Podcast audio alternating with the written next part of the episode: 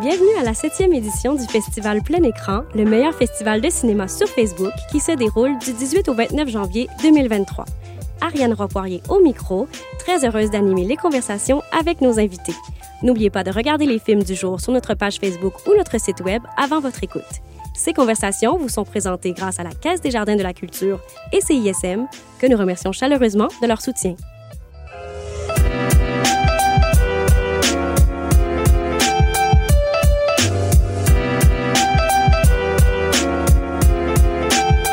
Salut à tous et bienvenue à la septième édition de Plein Écran, à notre fabuleuse série de podcasts. On est au jour 9, 26 janvier, et on a un épisode spécial aujourd'hui. Donc, on a toujours trois films par jour, hein, c'est ce qui se passe. Mais aujourd'hui, on a la chance de faire un épisode spécial pour euh, Opération Carcajou. Donc, on a avec nous euh, Nicolas Krief, le réalisateur. Allô, Nicolas? Salut. Et on a euh, exceptionnellement une productrice, c'est le fun, on n'en a pas souvent, Julie Groslo qui est là. Allô?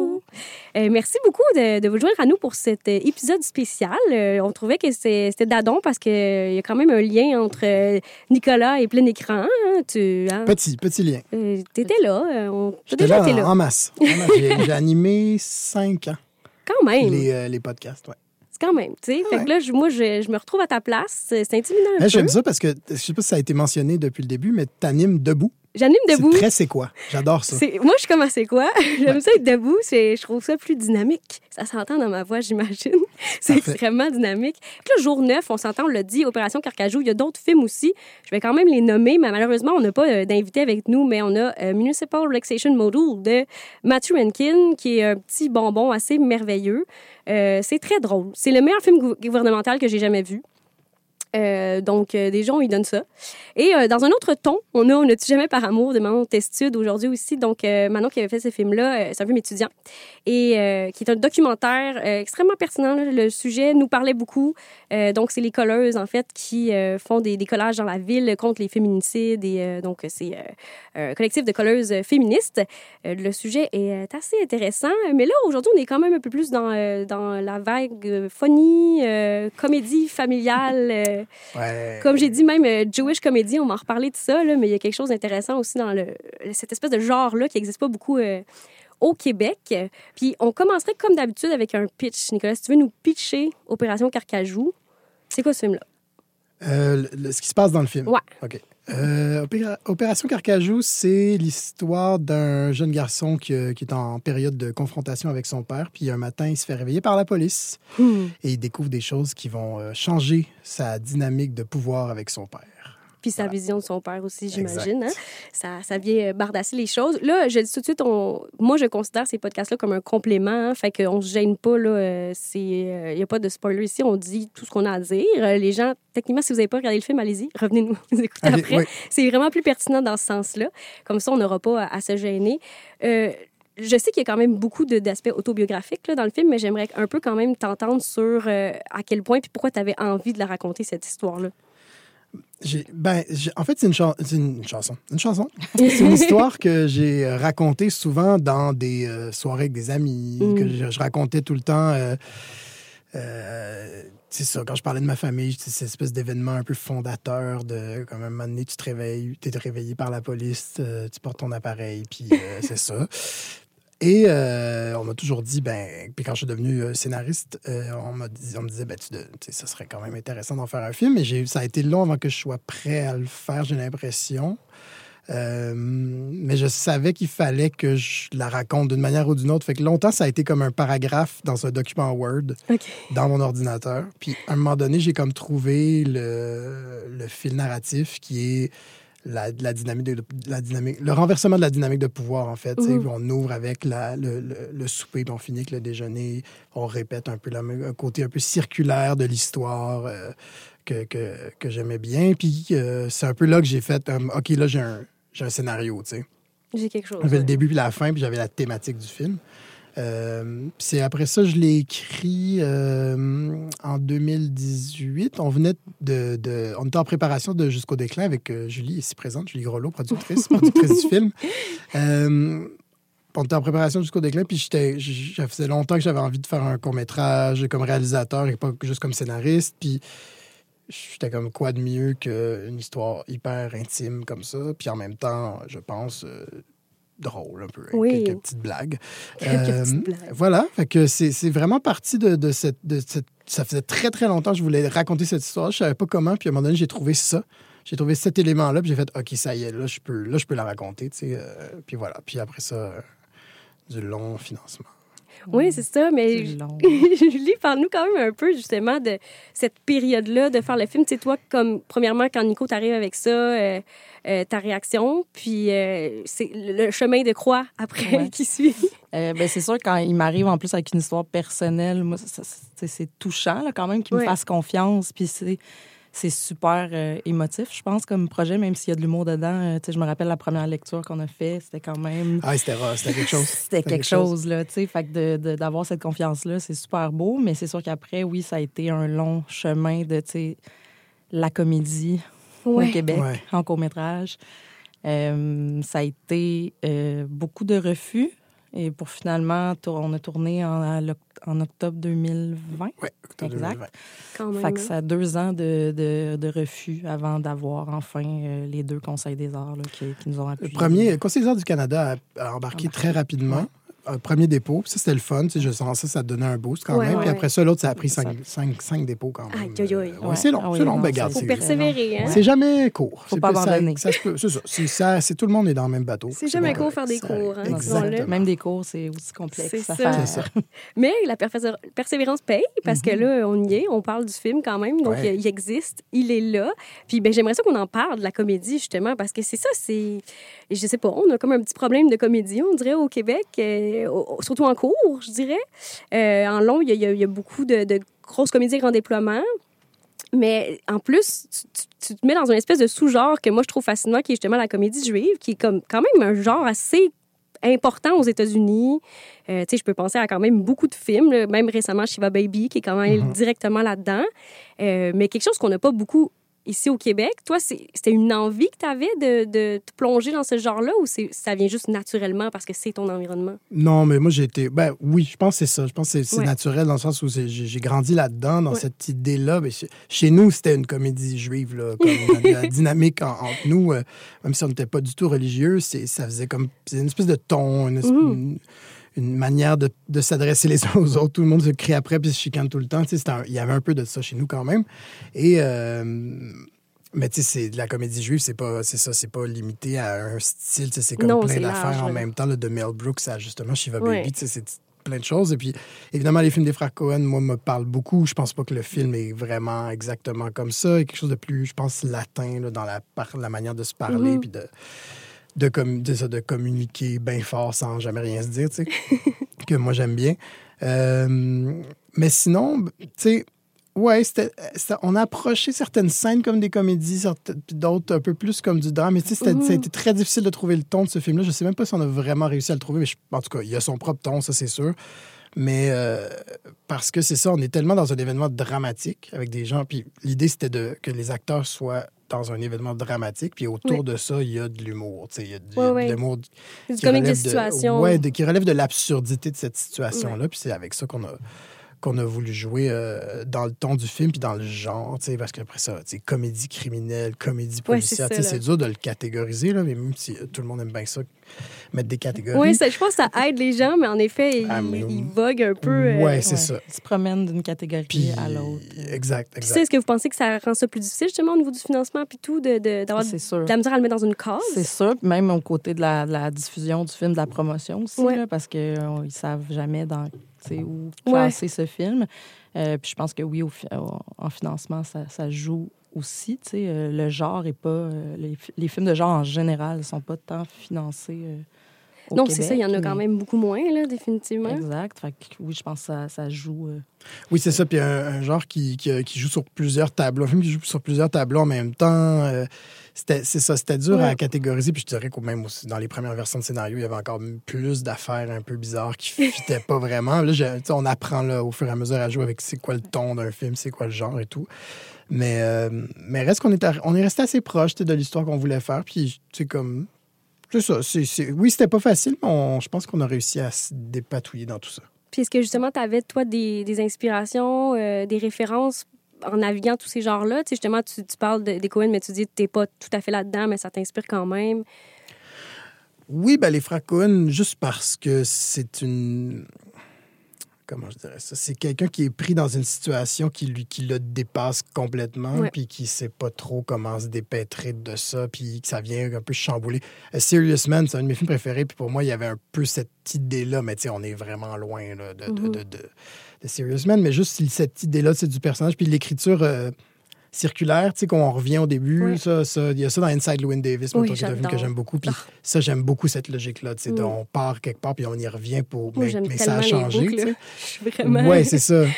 Moi, tu m'as tout de suite fait une belle boucle bien faite. Là, on s'entend, mais Inside Llewyn Davis, moi, ça m'avait fait ouais, cet effet-là de genre, OK, ils m'ont eu, là, c'est bon, c'est bon. Oui, c'est ça. Fait que j'aimais bien cette idée-là, puis j'ai vraiment construit le film autour de cette logique-là. OK, quand même. Fait qu'il y a un peu de, il y a un peu de ça au niveau des. Puis après, c'est sûr que ça doit t'aider d'avoir des références extérieures, comme l'histoire est quand même très proche de toi aussi pour un peu avoir une certaine distance quand tu, quand tu racontes l'histoire. Puis moi, j'aimerais que vous parliez du casting parce que là, on cherche. Là, Nicolas, tu cherches ton jeune toi un peu, j'imagine, en faisant ce casting-là. C'était beau, ça. C'est le miracle. Ouais, un beau miracle. Et ça, ça appartient entièrement à Ariane Castellanos qui a, début 2020, fait des pièces de théâtre dans des écoles comme actrice. Puis elle avait déjà le mandat de travailler avec nous. Elle avait déjà accepté de travailler avec nous sur le film. Puis à un moment donné, elle euh, après une pièce dans une école secondaire de Saint-Jean-sur-Richelieu. Oh, je sais, mon, mon hood. Hein. Bon, ben, là, moi. Le, petit, le jeune Yasser se lève et pose une question, puis fait un peu le funny. Oh,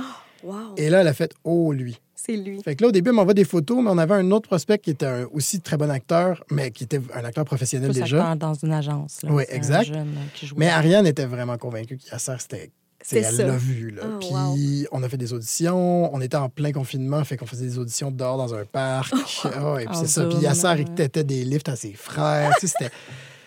puis ses parents, je pense, étaient un peu shiftés comme qu'est-ce qui se passe? puis euh... Ariane était vraiment convaincue. Puis à un moment donné, elle a fait comme pour vrai, c'est ça. Puis j'ai fait, OK, ben, regarde, si tu le files, on, va y aller, tu sais. Puis euh, puis on l'a, puis voilà. Puis ça a, il a été extraordinaire de A à Z. Ben oui, il est merveilleux. Oui, il est vraiment super. Quel timing comique aussi. Je veux dire, ça prend ça pour une comédie, c'est pas si facile non plus de trouver les bons acteurs pour rendre ce timing-là c'est écrit, mais après ça, il faut que ce soit dans le delivery. Puis est-ce que est-ce que c'est le premier acteur que vous avez trouvé, vous avez construit autour? Comment ça s'est fait un peu la famille? Je pense qu'on a trouvé le père un peu juste avant. Euh, comme Nicolas disait, on était en confinement, donc c'était vraiment des self-tapes qu'on recevait pour le reste de la famille. Puis après ça, ceux qu'on était intéressants, on, on faisait des zooms avec eux on les rencontrait. Fait que je pense qu'Ariel est rentré quand même assez euh, moi, quand j'ai vu la euh, vidéo d'Ariel, j'ai fait comme c'est lui, aucun doute. Oui, tu l'as reconnu. gros coup de cœur aussi, ouais, c'est ça. J'ai un peu reconnu comme mon univers et tout. Fait que ça, ça a confirmé. Joanne, on l'a booké assez tôt aussi. Après ça, c'était le, reste, c'est-à-dire Mishmael puis euh, Ella, qui sont arrivés pendant l'été, un peu dans la pré-prod. Puis quand, justement, pour Yasser, est-ce que vous avez fait des tests un peu avec euh, le père ou pas du tout? Euh? on n'a pas parce qu'on avait fait confiance. On pouvait pas. On était en 2020. en hein? fait, euh, on devait tourner juillet 2020, puis ben, il y a eu une pandémie, fait qu'on a tourné finalement en octobre 2020. Puis le tournage a commencé euh, le lendemain que le Québec se refaisait mettre en zone rouge. Là, fait que on pouvait ah pas faire de, trop de... Il n'y a aucune rencontre, même la pré-prod avec les chefs, c'était tout par Zoom. C'était... Ah, c'est incroyable quand même de faire un film dans ces conditions-là. On n'a fait aucun test d'acteur. C'était vraiment, ben ça va être ça, la famille, puis on prend un guest. Mais en même temps, individuellement, ça marchait vraiment bien, tout le monde. Oui, puis on a été chanceux. Ben, c'est ça, là, tu parles de miracle, on est là. c'est ça. Il y a une chimie qui s'est passée sur le tournage. Là. À un moment donné, Guillaume Laurent est venu me visiter, puis il a dit ça, ça pétille. Puis j'étais comme, ah, OK, ça, c'est bon signe. Puis ça, pour ça, je suis vraiment content. Euh, ils ont tous fait un travail euh, formidable, puis euh, on, on, a réussi à aller chercher des belles, belles choses dans l'acting. Oui, bien vraiment, définitivement. Puis je dirais, il lui porte quand même beaucoup aussi. le... Complètement. Yasser, là, quand même, ça, ça, prenait cette performance-là, euh, une espèce de petit charme euh, qui, qui fait que tu t'accroches, là, puis tu as envie d'être avec lui. Ça marche vraiment bien. Il joue, il joue, encore, hein? C'était son premier rôle, mais, il a joué dans une série après. C'est c'est incroyable. C'est incroyable d'avoir comme, lui avoir allumé cette passion-là. C'est ça, c'est vraiment une flamme là, que vous avez euh, partie avec ça. Puis est-ce que justement, parce que là, tu sais, vous dites à fait le clown après la pièce de théâtre, mais en tant que tel, y avait-tu des ambitions d'être acteur ou pas du tout? C'est comme vraiment, vous êtes allé réveiller ça? Il m'a même raconté que c'était un de ses frères qui faisait de l'impro, puis qui ah, aimerait peut-être ça, mais là, finalement, c'est ça. je sais pas, peut-être que ça n'a pas rapport. Mais. Euh, Mais oui, je pense qu'il a comme il a trippé, puis euh, malgré, tu sais, c'est un tournage, ça, intense, là. puis euh, il a trippé, puis euh, l'été d'après, Sarah Pellerin, qui est une amie qui réalise une série jeunesse, a engagé Yasser sur, sur le, show. Puis là, je pense qu'il en a fait une coupe depuis, là. Ouais. Puis il est vraiment bon. Il est juste, il est juste, il est magnifique. Ouais. Ben, c'est extra naturel, là. Fait que c'est sûr que des perles comme ça, mais c'est très beau comme histoire, là. dire que c'est comme. Il va devoir sa carrière peut-être à Opération Carcajou. Ben, tant mieux. Tant, mieux. On, est là pour ça. En court-métrage aussi, ça fait souvent ça aussi, dénicher des talents. Puis parle-nous de la musique, euh, Nico, parce que c'est la musique de ton père dans le film. Alors, euh, j'ai travaillé avec Philippe Bro, euh, qui lui m'a proposé d'emblée, on pourrait sampler la musique de ton père. Ouais. Fait que là, ce qu'on a fait, c'est qu'on est allé chercher. Euh, au début, on n'était pas sûr d'où est-ce qu'on voulait s'en aller. Moi, j'avais des idées, mais finalement, Phil m'a ramené vers quelque chose de plus. Euh, moi, c'est ça. Moi, l'affaire, c'est que quand j'écris quelque chose, j'ai genre 13 millions d'idées qui vont dans tous les sens. Puis là, la gang autour sont supposés me recentrer. sinon, ça n'a pas d'allure. Puis, euh, dans le fond, on a commencé par principalement par la, musique de la fin, qui est ça qui est vraiment une musique de mon père, qui est samplée, mais qui ressemble beaucoup à ce qu'on peut entendre sur l'album, parce que mon père, ça, a été musicien des années 70, faisait du funk, du jazz. Et il avait enregistré quelques albums, dont cette musique-là, qui marchait vraiment bien avec la finale. Euh, puis euh, après ça, Phil a construit un peu autour de cette logique-là. Mais tu sais, l'idée, c'était notre feeling qu'on voulait donner, c'était vieux film français de police. OK, oui. Fait qu'on est beaucoup allé là quand ils creusent dans la, dans la terre et tout ça. C'était comme des, beaucoup de percussions, faire habiter un peu le film de, de cette musique-là. Genre, tu comme aujourd'hui, je te dirais, j'en mettrais encore plus. Là. Je trouve que vraiment, il a fait une vraiment belle job de aller chercher cet esprit-là puis le transférer à l'intérieur, tu sais, comme l'infuser à l'intérieur du film, tu sais. Fait que, fait que ça a été ça. Ce qui est drôle, c'est que mon premier, premier, premier, premier court-métrage que j'ai fait il y a 10 ans de ça, 10-12 ans même, euh, qui est un documentaire sur mon père. Bon, je vais le dire tout de suite, là, on décroche pas facilement euh, ces affaires-là. Il faut faire des années de thérapie. Finissait sur cette même chanson. Oh, wow! Puis j'étais comme, ah, bouclons la boucle. Mais après ça, je l'utilise plus. À moins qu'on en fasse un long métrage. oui, c'est ça, exact. C'est ça. Ça s'en vient, là. Oui, c'est ça. Là. Peut-être, faut, faut pas dire jamais. Faut jamais dire jamais. Effectivement. Mais c'est, je trouve ça super intéressant parce que c'est une valeur ajoutée. quand tu écoutes le film, la musique, ça marche, puis elle est fun. Puis, le, justement, je pense que ça aide à guider ce ton-là.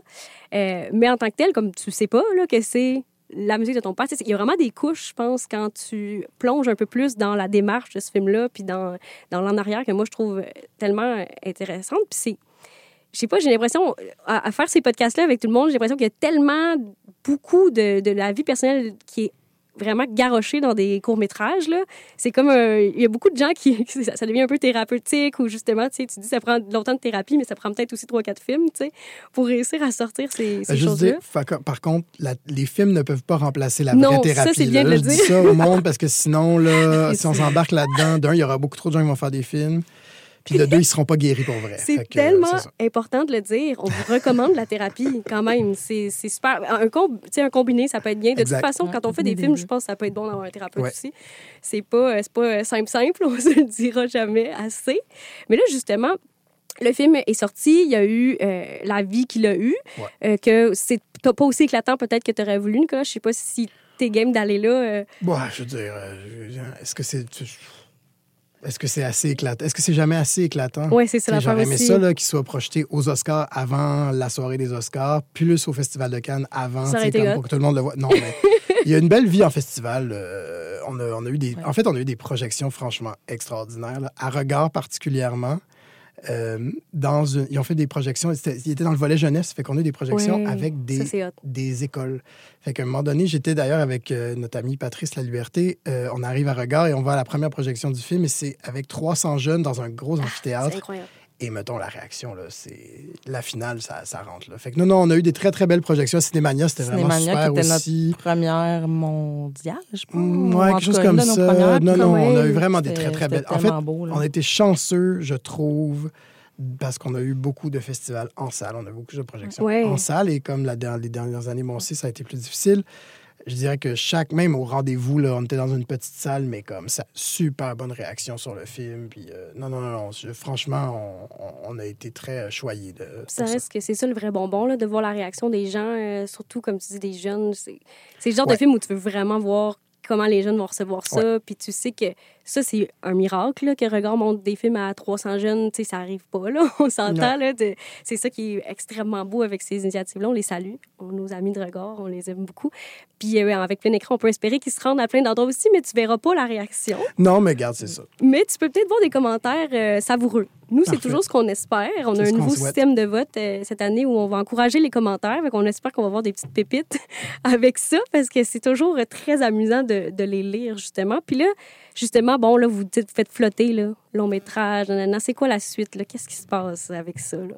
Bien, évidemment, après Opération Carcajou, je pense que Nicolas voulait continuer dans ces thématiques-là.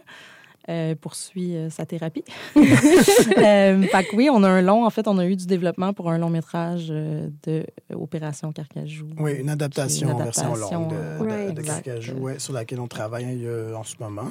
Puis on prépare aussi un nouveau court-métrage qui, on tourne fin février.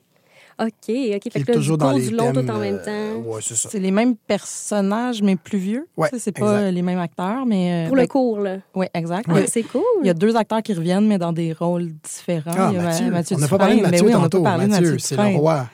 C'est la, la, découverte de, de Nicolas sur Opération Carcajou. Moi, je connaissais déjà. Mathieu mais... Dufresne, c'est une perle. C'est oui. un trésor national, ce gars-là. Fait que là, il revient. Lui, il revient. Mais il vient dans un rôle. Partout, partout, partout, partout. Et Ariel aussi euh, va faire un rôle euh, complètement cours, différent dans le nouveau. Ouais. Ah, c'est cool, ça. très content. Ça te permet de construire aussi, parce que là, tu les connais, tu sais comment travailler avec eux. Fait que là, est-ce que même ça t'inspire un peu à, à l'écriture? Oui, oui, définitivement. Mathieu, je lui ai écrit des personnages juste pour lui. Ah, j'adore ça. Il s'appelle Mathieu. OK, tu, tu sais exactement c'est ouais, quoi. je l'aime vraiment beaucoup. Je trouve qu'il y a quelque chose, il y a une, une, une, manière de construire ces personnages que je trouve incroyable. Puis je trouve qu'il il, il joue, dans des rôles à la télé un peu, des fois un peu plus straight, mais je pense que quand tu l'amènes vers des affaires vraiment funky, là, Mathieu, il sort des affaires assez malades. Ah, c'est trop cool, ça. J'aime bien l'idée d'aller de, explorer d'autres rôles avec eux, mais justement de t'inspirer d'eux. Tu sais, Ouais. Je sais qu'à l'écriture, il, il, y a quand même beaucoup de, de, scénaristes qui écrivent en pensant à des acteurs. Des fois, c'est un peu un piège parce qu'après ça, tu arrives Ouais. et tu, comme, tu peux plus te sortir de ça. Mais là, si tu sais qu'ils sont Mathieu, là. il est euh, obligé. S'il n'est pas ça, là, il y a pas le choix. J'adore ça. J'aimerais ça vous entendre un peu justement sur le cours, parce que vous êtes en train de faire un autre cours, mais tu prépares un long en même temps. C'est bien du stock euh, déjà. Euh, le court-métrage, comment vous filez par rapport au court-métrage? Qu'est-ce que, qu'est-ce que ça a de beau? Qu'est-ce que ça a de plus compliqué? C'est quoi votre relation au court-métrage? Je demande ça à tout le monde. là. Vous n'êtes pas un piège. Mais c'est c'est beau le court métrage parce que c'est comme une exploration. Tu, sais, tu peux. Moi, je viens du mouvement kino là. Oui. Puis c'est vraiment ça. Tu, sais, tu peux explorer, tu peux tester des affaires. Tu fais pas un court métrage pour avoir du box office comme un long métrage où tu as peut-être plus de contraintes Ouais. euh, pour plusieurs raisons. Mais fait que tu peux vraiment essayer plein d'affaires en court métrage. C'est ça qui est beau. Euh, par contre, je te dirais qu'au niveau de la production, c'est tellement de travail Ouais. que des fois, tu te demandes pourquoi tu fais encore du court-métrage. Ouais. Euh, moi, ça fait quelques cours que je commence, c'est mon dernier, j'arrête, c'est, fini, là, c'est deux ans de financement pour après ça, tout ce travail-là, pour après ça. euh, mais, euh, mais je continue parce que, évidemment, c'est un format que j'aime. Ouais. C'est, je, je veux dire, je suis sur le CA de plein écran pour une raison. là. J'aime vraiment ça, le court-métrage.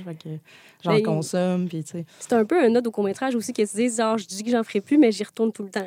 Sais, il y a comme quelque Exact, chose de je- temps qui je- finit toujours par revenir te chercher. Là. Exact. Puis entre des financements de long, ben, c'est, c'est plus euh, simple d'aller dire, Ah, je vais aller tourner un court-métrage. Ouais. puis- Puis c'est un exercice de créativité quand même. euh, Complètement. Le fun. là, parce que Ouais. justement, il y a beaucoup moins d'enjeux, mais donc beaucoup plus de liberté. Fait que Ouais. ça, c'est jamais plate.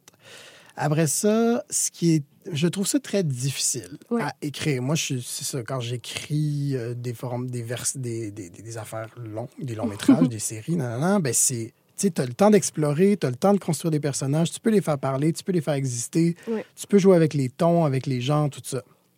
Mais en court-métrage, idéalement, les, les cours les plus que j'ai vus les plus efficaces, les Ouais. qui m'ont plus parlé, c'est des univers, c'est comme conscrits dans un... Ouais. C'est une affaire. Il y a comme un commitment, c'est ça qu'on fait. C'est une affaire. On est dans cette soirée-là. On est dans ce personnage-là. On est... Fait que partir dans Boutique Carcajou, on a été quand même... C'est vaste, ouais. là, tu sais. Puis on a réussi à refermer l'histoire avec le, le truc circulaire dont je parlais tantôt. Je, parle, je pense à un film comme le, le film de Patrice Viaduc où on est...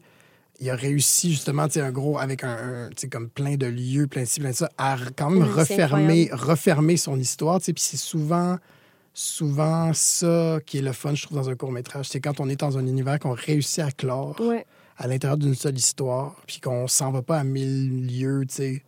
Non, c'est ça. Puis justement, l'exploit d'un film comme, comme Viaduc, que, que moi, c'est un des, de mes films préférés, là, un de mes courts-métrages préférés. J'aime beaucoup ce film-là. J'aime ça le montrer dans les écoles, justement.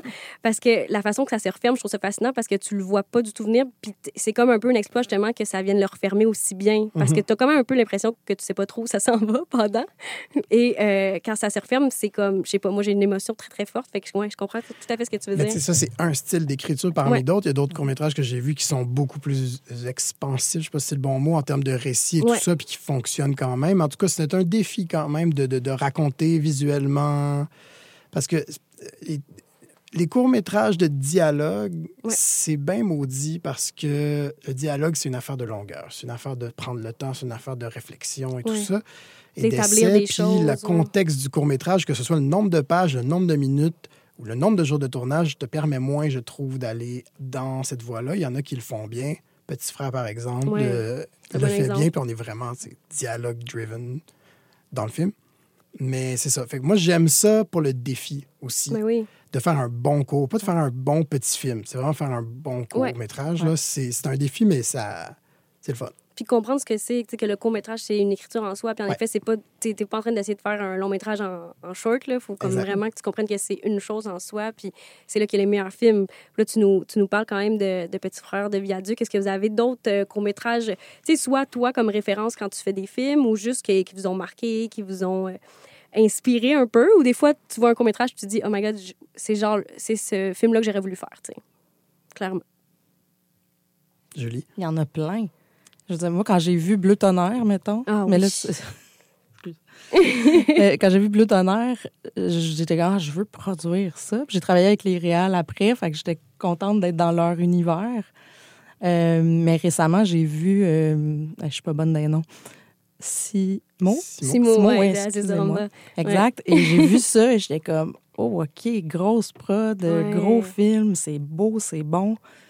C'est, je pense que c'est un de mes films de l'année. Là, c'est vraiment, ça a été fort. Je l'ai vu, on était dans la même programmation euh, au FNC, si je ne me trompe pas. Puis, euh, donc, on a, je l'ai vu deux fois parce que j'allais à mes deux projections. puis les deux fois, j'étais dans le même état de OK, c'est vraiment bon. Puis sinon, euh, il y a plein de monde qui m'inspire. Je trouve qu'Amélie Hardy a une signature très forte aussi en court-métrage. Vraiment.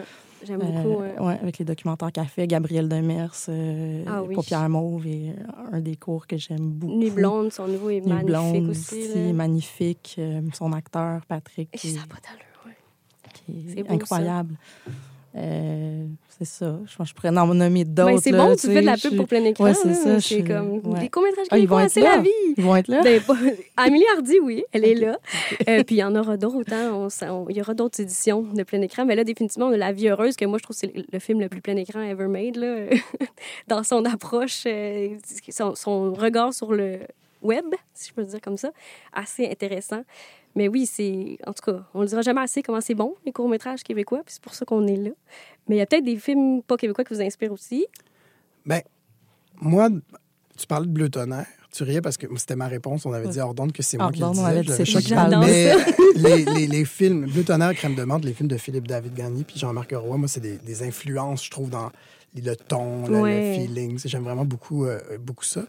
Sinon, euh, il y a un film qui n'est pas beaucoup en tout cas, genre, à chaque fois que j'en parle, les gens n'ont pas vu, mais je trouve que c'est vraiment injuste parce que c'est vraiment, vraiment bon. Ça s'appelle Notre famille de Terence Chotard. C'est un film québécois. Avec, je pense, Laurent Lucas. Eh, pourquoi on l'a si peu vu? Il était au FNC. En tout cas, moi, c'est là que je l'ai vu. Puis, c'est bon, là. Mais c'est, on est ailleurs, là. C'est vraiment. Euh, je pourrais pas le définir, mais en tout cas, j'aime vraiment beaucoup ce court-métrage-là. Mais moi, il y a un court-métrage qui m'a vraiment marqué quand j'étais jeune, que j'ai vu genre à Télé-Québec, dans je je sais plus quel contexte. Je pense que c'est français. Puis il disait que c'était comme un film sur la, le, le, le, phénomène de la vessie timide. C'est des gens qui ont de la misère à pisser en public. Oui, j'ai ça, moi. Ben, c'est comme. c'est une gang de gars. Dans, ça commence avec une gang de gars dans une auto. Puis là, ils donnent, tu sais, comme ils donnent de l'eau à leur ami, mais genre des grosses bouteilles d'eau. Puis là, ils poussent en dehors de l'auto. Puis ils disent, comme pour l'encourager à aller pisser, genre dans une toilette publique. Et là, tout le, puis là, il va dans une toilette publique, là, il se met à l'urinoir, puis là, derrière lui se passe une descente de police. Oh, wow. Mais lui, il s'en rend pas compte parce qu'il focus sur, faire pipi. J'ai jamais retrouvé ce film-là. Je sais pas c'est quoi le titre, mais j'adore ça. Ça, c'était vraiment, vraiment bon, tu sais. Ah, mais j'adore ça. Tu parles d'une autre écriture de court-métrage, là, c'est deux scènes, là, finalement. C'est juste un petit moment. Il faut qu'on retrouve ça. faut le trouver, c'est. Mais oui, mais peut-être que les gens peuvent nous aider à retrouver ça pour Nicolas ouais. Mais en plus, j'adore ça parce que des fois, j'ai l'impression aussi que le court-métrage, c'est juste un esti bon flash. Ça peut. Ben oui. là, là, c'est direct tomber dessus. Là. Ça prend mhm. juste ça, c'est deux scènes, c'est drôle, on comprend. Il y, a, évidemment, comme tu dis, plein de façons de faire du court-métrage, mais souvent, ça me frappe ça quand je vois un film que je suis comme, oh my God, c'est incroyable. il fallait juste avoir le, flash, là, genre la bonne idée. Puis après, il y, a, il y, a, des films aussi bien plus élaborés que, justement, je trouve qu'au Québec, on a quand même vraiment une belle façon de raconter des histoires en cours, là, définitivement, que, que, que, des fois, tu, c'est pour voir beaucoup de films internationaux, des fois, tu as l'impression que euh, il y, a plus de gestes de cinéma puis d'exploration formelle, mais qu'au Québec, on trouve vraiment une façon de raconter des histoires dans nos cours que je ben, trouve belle. Mais nous, on a un système de financement qui, oui, peut, être, oui, peut être long, mais donne une accessibilité assez incroyable. Je veux dire, je pense pas qu'il y a beaucoup de pays dans le monde où tu peux te dire, j'étais allé chercher genre 100 000 ben des conseils des arts pour faire un, court-métrage. Je pense que c'est rare. non, c'est ça. on chiale, on chiale, mais comme faut quand même reconnaître aussi. Ben, oui, c'est ça. Et donc, mais aussi, mettons, je parle du système de financement de la SODEC, par exemple, très axé sur le scénario et sur le narratif, ben ça fait qu'il on, y a beaucoup de films narratifs en court-métrage qui se font ici. Puis sûr, c'est formidable parce que justement, ça force des écritures qui sont propres à ce format-là. Donc, euh, non, non, je trouve qu'on est très, très, très chanceux parce que ça crée une variété autant films faits avec aucun argent, qui sont soit narratifs, soit pas narratifs, non, non, expérimentaux, etc. Les conseils des arts qui permettent des hybrides, des affaires comme ça. La SODEC qui va chercher des trucs un peu plus euh, construit narrativement parce que le, système fait que tu es obligé d'écrire. À la limite, c'est pas qu'il exige ça, que tu te retrouves devant un jury, fait que tu pas le choix d'avoir une cohérence. Puis souvent, tu réécris. Oui, c'est ça, exact. Fait que ça devient moins un terrain d'essai qu'un truc construit, mais en même temps, c'est le fun parce que ça te permet vraiment d'amener au bout une vision avec euh, des moyens qui sont, certes, jamais assez. On a ça 13, 50 millions, évidemment, mais je trouve que ça. C'est précieux, ça. quand même je pense qu'on pourra le dire. On le dit ici, au podcast de plein écran, ce sera dit. Mais merci infiniment d'être venu jaser avec nous pour cet épisode spécial sur Opération Carcajou. Si les gens n'ont pas encore vu les films du jour, vraiment, je vous l'avais recommandé d'y aller en premier avec les films. Mais bon, allez-y, c'est 24 heures. Il euh, ne faut pas les manquer. Donc, euh, pour le jour 9, Opération Carcajou, Municipal Relaxation Module et On ne tue jamais par amour. Merci beaucoup à mes invités précieux d'être venus jaser. C'est très gentil. Merci. Merci. Bye bye.